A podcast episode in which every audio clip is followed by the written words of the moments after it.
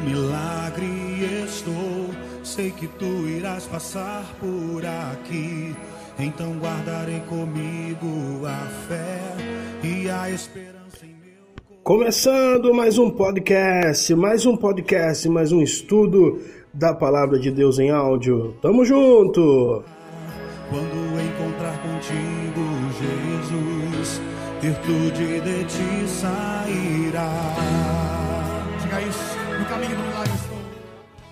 Vamos lá, vamos lá. Hoje trazendo mais um estudo em podcast. Uh, não sei se você percebeu, mas essa semana eu não coloquei enquete, não fiz pesquisa lá no Facebook, porque justamente eu queria trazer vários ensinos, vários temas abordar, abordando né, num único estudo. Então hoje eu vou responder várias perguntas nesse único estudo, por isso eu não fiz a pesquisa lá na página do Facebook. Mas vamos lá, se você está chegando aqui pela primeira vez, seja muito bem-vindo. Tá? Eu sou o pastor Paulo Damasceno, eh, sou diretor do Instituto Bíblico Ruach. O Instituto Bíblico Ruach é um projeto que visa usar a internet como ferramenta para compartilhar o ensino bíblico e teológico às pessoas. Então, se você está chegando aqui pela primeira vez, seja muito bem-vindo. Não sei em qual aplicativo você está ouvindo né, o nosso estudo. É, nós estamos usando o Anchor, que é o aplicativo que eu uso aqui para gravar. E o Anchor ele distribui para todos os outros aplicativos que nós usamos para compartilhar esse estudo, o Spotify, o Rádio Public, o Breaker, o Google Podcast. Então não sei qual desses aplicativos você está ouvindo, mas seja muito bem-vindo e você pode ter acesso aos outros estudos que nós fizemos uh, aqui em podcast. Esse é o sexto episódio, tem mais cinco estudos. Falamos sobre divórcio e casamento cristão, falamos sobre sexualidade no casamento, falamos sobre ministério pastoral feminino. São assuntos polêmicos que as pessoas têm dúvida e que a Bíblia não tem muita clareza. Então nós precisamos estudar um pouco mais, dar uma garimpada para poder extrair então um conceito a respeito desses assuntos. Se você, não sei se você está sabendo, tá? Mas deixa eu dar um último aviso. Mas nesse exato momento enquanto eu estou gravando esse podcast, hoje é dia 13 de abril de 2019, as inscrições para o curso de homilética estão abertas. Então nós estamos lançando um curso de homilética que é a arte de pregar sermões. Se você é, quiser maiores informações de como você pode ingressar nesse curso e ser aperfeiçoado no Ministério da Palavra, entra depois do estudo, entra no YouTube. No YouTube você vai clicar lá no campo de pesquisa Instituto Bíblico Ruach, R-U-A-C-H, Ruach, Instituto Bíblico Ruach, e você acessa lá os vídeos mais recentes e você vai ter informações de como você pode ingressar na primeira turma do curso de homilética do Instituto Bíblico Ruach, tá? Eu não vou estender muito aqui a, a, propaganda do curso, falando sobre as aulas e tudo mais, senão a gente vai tomar muito tempo. Mas vamos ao nosso estudo de hoje, tá? Eu participo de alguns grupos no Facebook, grupos cristãos, tá? De grupos até de expressão, com 200 mil, 300 mil pessoas. E alguns, algumas perguntas que surgem nesses grupos eu percebo que são perguntas recorrentes são perguntas comuns que as pessoas têm. Por exemplo, uma pergunta que as pessoas colocam muito é: é pecado fazer tatuagem?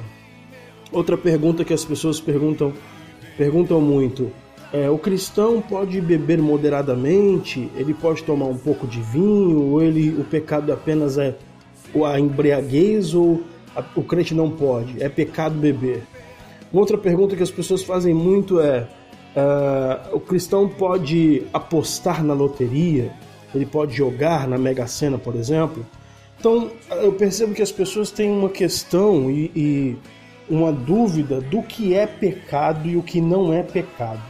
Se determinadas práticas e atitudes são ou não pecado.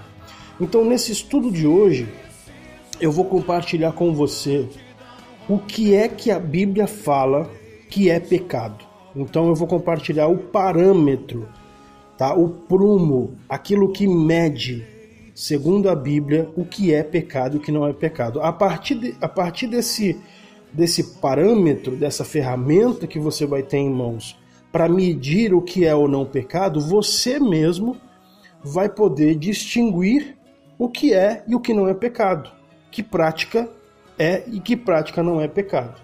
Então vamos ao texto bíblico que está em 1 João, capítulo de número 3, versículo 4 em diante, que fala o seguinte: Todo aquele que pratica o pecado também transgride a lei, porque o pecado é a transgressão da lei.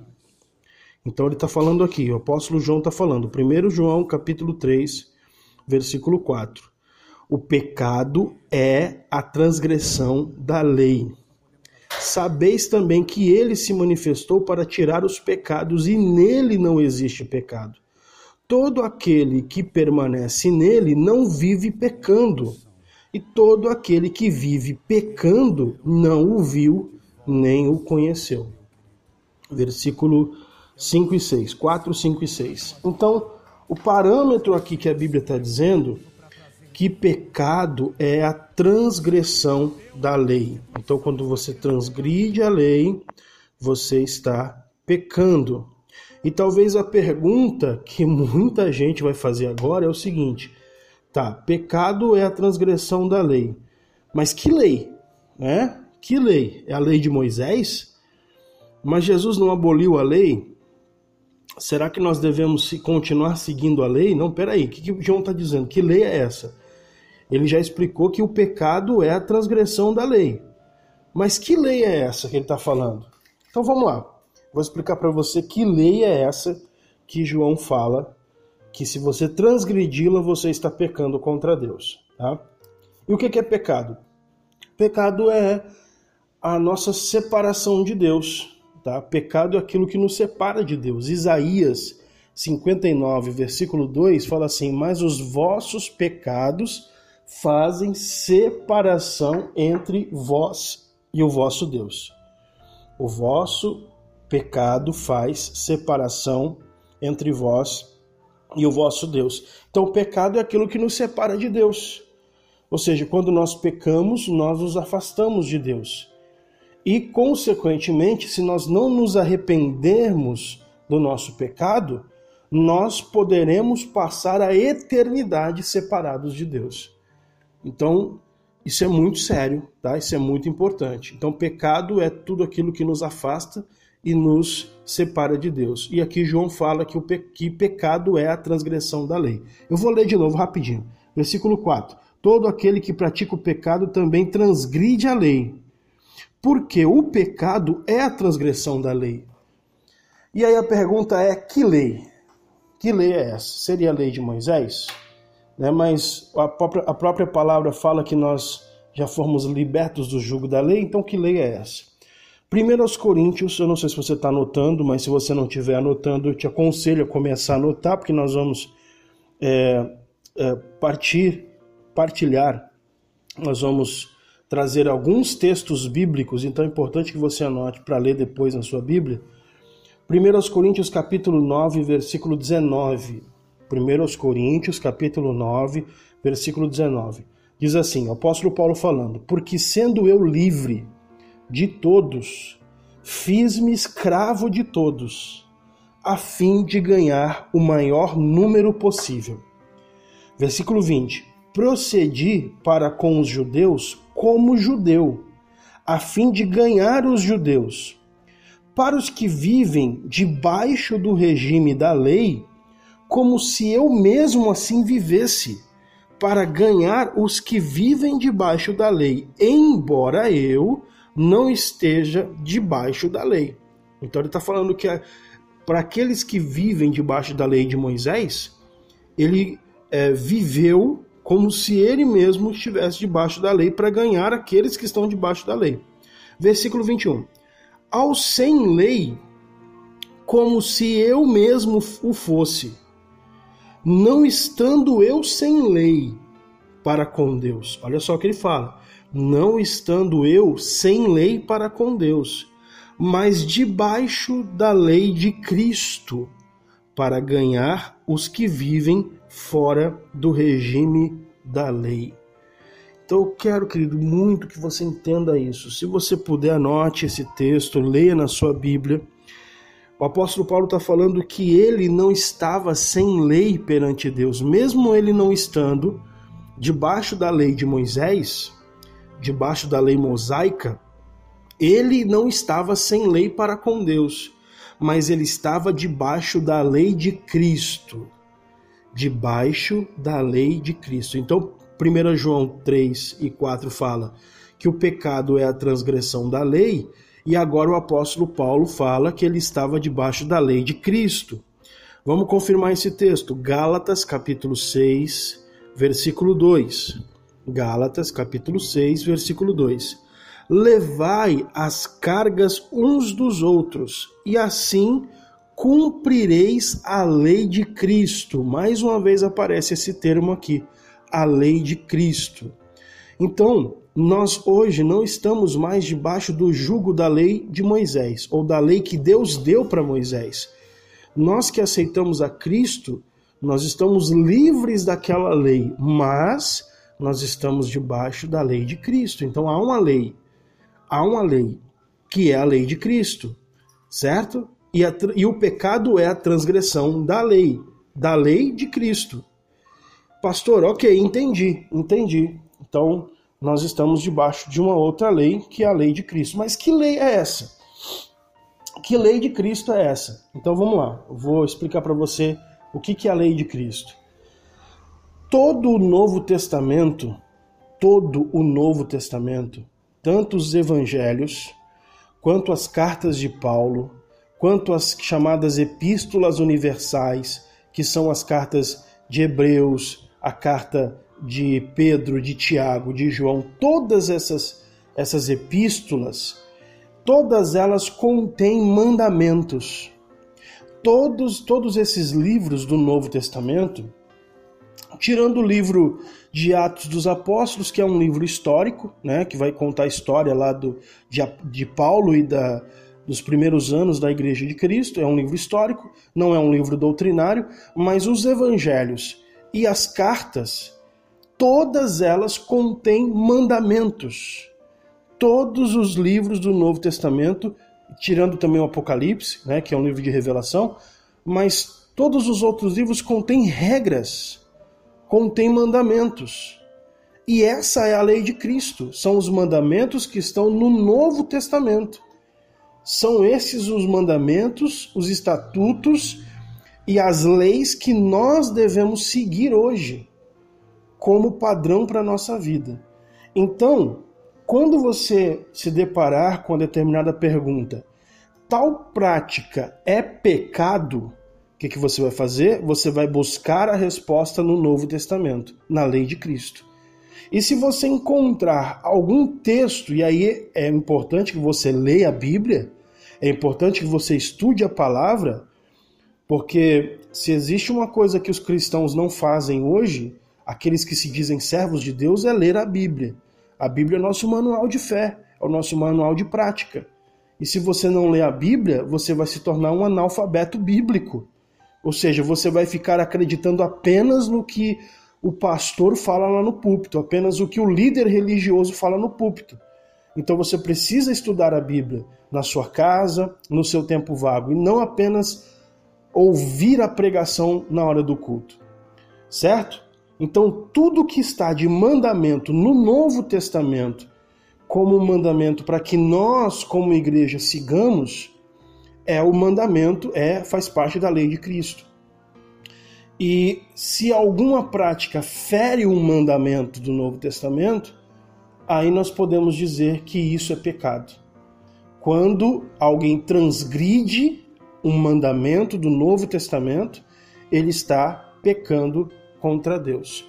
E eu vou rapidinho aqui, só para você entender, compartilhar alguns desses mandamentos do Novo Testamento. Alguns apenas. Vamos lá.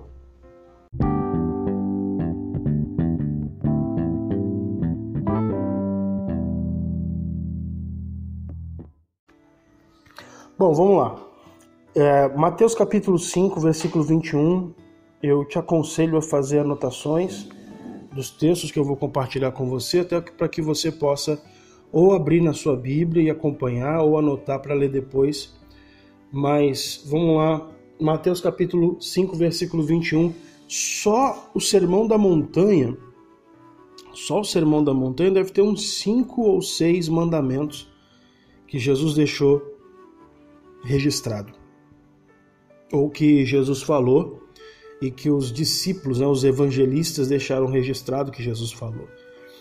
Então, Mateus capítulo 5, versículo 21 em diante, fala assim: Ouvistes que foi dito pelos antigos, não matarás. Jesus está citando o Velho Testamento, Jesus está citando os dez mandamentos.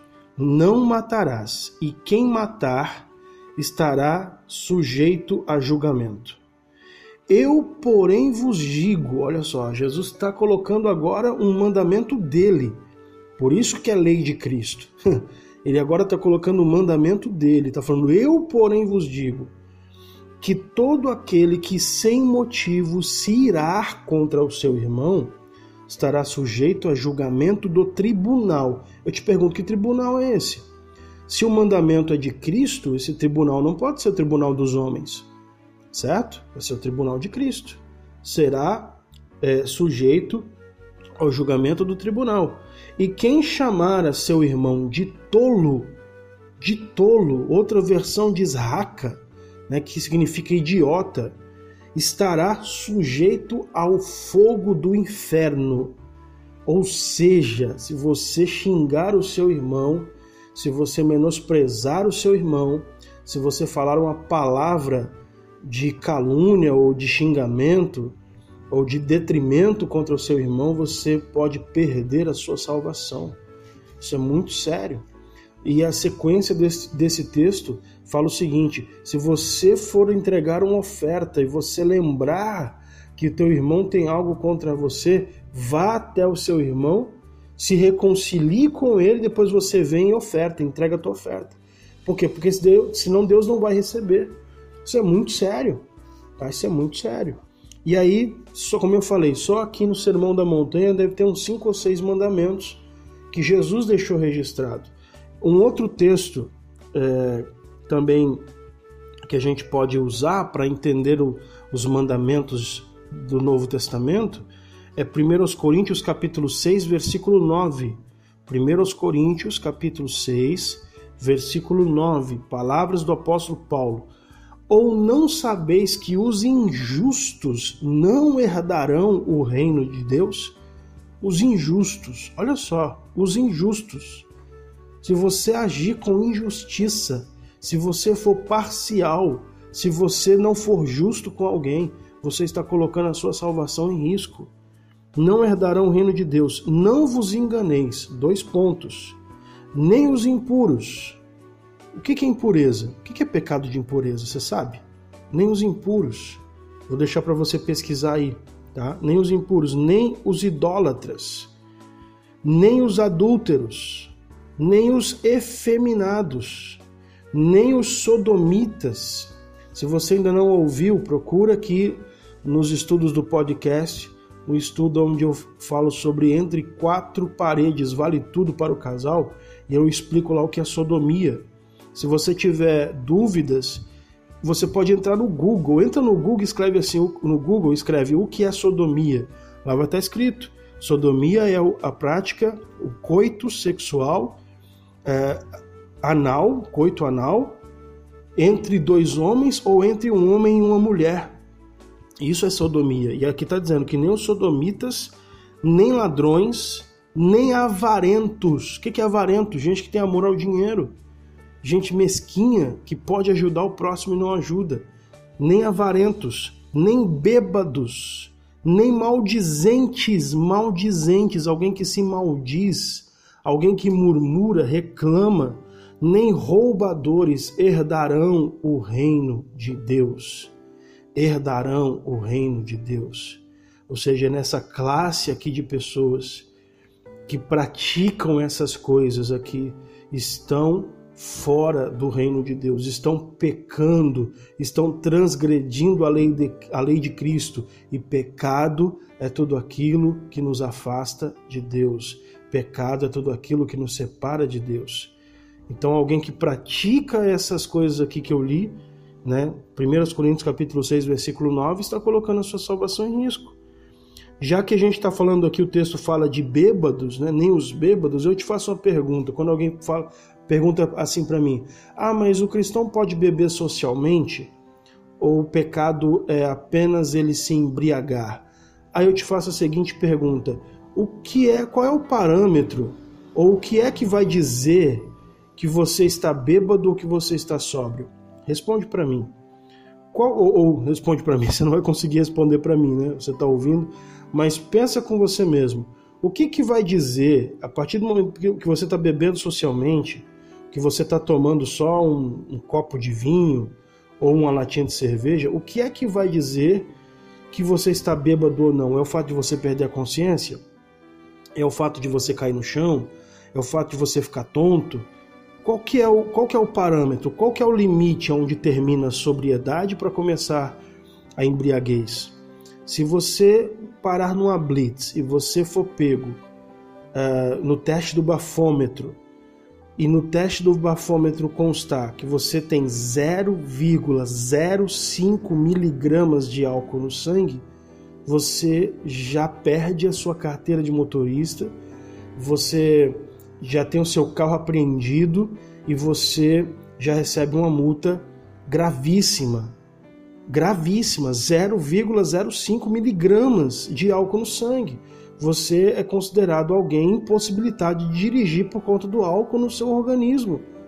Aí eu te pergunto, o que é que vai definir se você está ou não bêbado? E a palavra que está dizendo: os bêbados não herdarão o reino de Deus. Isso é muito sério, muito sério. Aí quando alguém fala, pastor, e a tatuagem? E a tatuagem? É pecado fazer tatuagem? Aí a minha resposta é o seguinte: não existe nenhum texto no Novo Testamento, e a gente está falando de Novo Testamento, lei de Cristo, tá? Lei de Cristo. A pessoa fala, ah, mas lá em Levítico 19 fala que não deve fazer marcas no corpo. Tá, aquilo ali é Antigo Testamento, a gente está falando de novo. A lei de Cristo, não a lei de Moisés. Tá? Não existe, ou pelo menos eu nunca encontrei, porque eu não conheço a Bíblia toda, mas eu nunca encontrei no Novo Testamento um único texto que diga que a pessoa escrever no corpo, ou a pessoa é, colocar o nome de alguém, ou a pessoa colocar uma figura, que ela está pecando. Então eu não posso de verdade dizer que uma coisa é pecado só porque eu não gosto, só porque eu não concordo, sendo que a Bíblia não diz que é pecado. Se existe algum texto na Bíblia que diz que a pessoa fazer uma marca no seu corpo, no Novo Testamento, uma figura ou uma, uma palavra, uma tatuagem, é, tá, dizendo lá que é pecado, aí eu vou bater e dizer não, é pecado, mas eu não posso, mesmo que eu não concorde, mesmo que eu não concorde, eu não posso dizer que é pecado, tá? Mas é algo que eu não recomendaria para ninguém fazer, nenhum cristão fazer. E para essas é, atitudes e essas práticas que a Bíblia não deixa claro que é pecado, o texto que eu costumo usar é 1 Coríntios capítulo 6 e versículo 12, que fala: "Todas as coisas me são lícitas, mas nem todas me convêm". Tem coisa que não é pecado, mas não convém a um cristão fazer. Não convém a um cristão é, ter tal, é, ter tal tipo de atitude ou praticar tais ações. Todas as coisas me são lícitas, mas eu não me deixarei dominar por nenhuma delas. E aí 1 Coríntios capítulo 10, versículo 23, também fala: todas as coisas são lícitas, mas nem todas convêm. Todas as coisas são lícitas, mas nem todas edificam. Nem todas edificam. Então eu não posso, como eu falei, eu não posso dizer que uma coisa é pecado se a Bíblia não fala que é pecado. E eu não posso dizer que uma coisa é pecado só porque eu não concordo com aquilo. Eu não concordo com tatuagem. Eu não concordo. Eu não, não deixaria os meus filhos, mesmo que eles tivessem maior de idade, se eles viverem dentro da minha casa, eu não deixaria os meus filhos fazerem uma tatuagem. Tá? Eu não concordo com isso, mas eu não posso dizer que é pecado. Eu não posso dizer que é pecado, porque a Bíblia não fala que é pecado. Você entende isso? O, o nosso parâmetro não é o que eu acho, não é o que eu gosto. O nosso parâmetro é o que a Bíblia fala. Certo? O que a Bíblia fala. É a mesma coisa quando a pessoa fala sobre apostar na loteria. Ah, pastor, eu ir lá fazer uma fezinha, eu ir lá e apostar na Mega Sena, eu estou pecando? Bom, a Bíblia no Novo Testamento não fala nada a respeito disso. Ou pelo menos eu desconheço algum texto no Novo Testamento que fale sobre isso. Se você souber, por favor, manda para mim.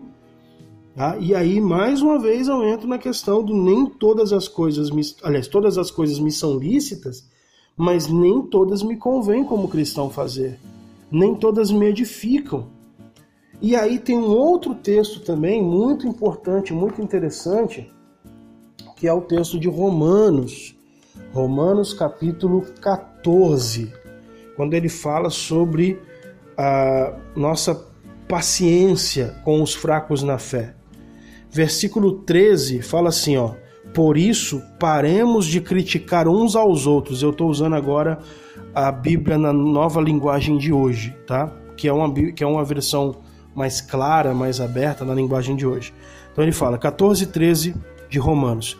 Por isso, paremos de criticar uns aos outros. Pelo contrário, cada um de vocês resolva não fazer nada que leve o seu irmão a tropeçar ou a, ou a cair em pecado. Por estar unido com o Senhor Jesus, estou convencido de que nada é impuro em si mesmo mas se alguém pensa que alguma coisa é impura, então ela fica impura para ele. Olha só. Se alguém pensa que alguma coisa é impura, então essa coisa fica impura para ele. Se você faz com que o seu irmão fique triste por causa do que você come, ele está usando o exemplo da comida agora, então você não está agindo com amor. Não deixe que a pessoa por quem Cristo morreu se perca por causa da comida que você come. Não deem motivo para os outros falarem mal daquilo que vocês acham bom. Pois o reino de Deus não é uma questão de comida ou de bebida, mas de viver corretamente em paz e com alegria que o Espírito Santo dá. E quem serve a Cristo dessa maneira agrada a Deus e é aprovado por todos. Por isso, procuremos também as coisas que trazem a paz e que nos ajudam a fortalecer uns aos outros na fé. Então, ele está falando aqui sobre atitudes e práticas que nós é, nós achamos, digamos assim, que não tem problema algum, mas que alguém pode se escandalizar, mas que alguém pode vir até desviar da fé por causa disso. Então ele está falando, se você vai fazer alguma coisa que você sabe que vai escandalizar o seu irmão, que alguém vai ficar triste na fé por causa disso que você vai fazer, então não faça. Então não faça. Aí ele fala assim, o versículo 21. O que está certo é não comer carne, não beber vinho, nem fazer qualquer outra coisa que leve um irmão a cair em pecado. Meu Deus, isso é muito forte. Não faça nada que leve o seu irmão a enfraquecer. A outra, outra versão fala: não faça nada que leve o seu irmão a se ofender ou a se escandalizar. A se escandalizar. Mas guarde, versículo 22. Mas guarde entre você, guarde entre você mesmo e Deus o que você crê a respeito desse assunto. Feliz a pessoa que não é condenada pela consciência quando faz o que acha que deve fazer. Mas quem tem dúvidas a respeito do que come é condenado por Deus quando come, pois aquilo que ela faz não se baseia na fé, e o que não se baseia na fé é pecado. Querido, vou ficar por aqui. Deus te abençoe.